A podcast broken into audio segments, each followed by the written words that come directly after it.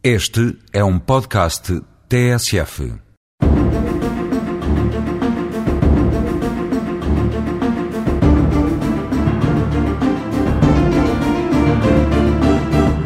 Quem já assistiu a um julgamento confrontou-se certamente com uma mesma história contada de maneiras diferentes.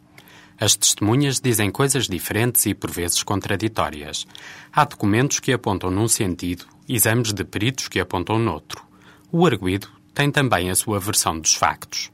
Cabe então ao Tribunal analisar todas as provas que lhe são apresentadas e, da convicção que formar a partir delas, definir qual é a verdade, num método reconhecidamente imperfeito e sujeito ao erro, mas ainda o único possível. Essencial é que, depois de toda a análise e ponderação, surja uma versão dos factos sólida, coerente, sem contradições e isenta de dúvidas. Mas nem sempre isso acontece.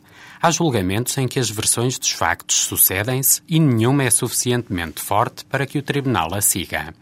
Tudo visto e ponderado, ao invés de surgir uma convicção forte como uma certeza, permanece a dúvida sobre o que se passou. Perante a dúvida, impõe a lei que o Tribunal decida a favor do arguído, considerando os factos como não provados, levando à sua absolvição. Não poderia ser de outro modo. A verdade que o Tribunal define é sempre mediada pelas provas, sendo a verdade que as provas permitem reconstruir. Por isso, compreende-se que na sua base só possa estar uma convicção forte e não um mero talvez ou um provável.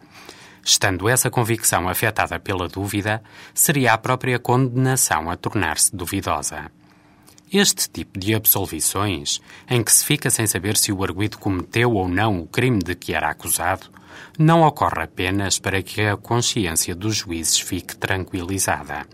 Antes são uma garantia para os cidadãos de que a decisão sobre a culpa ou a inocência não se transforma num jogo de sorte ou de azar. É o mínimo que se espera de um sistema que não é perfeito e que tem de conviver com a possibilidade de errar.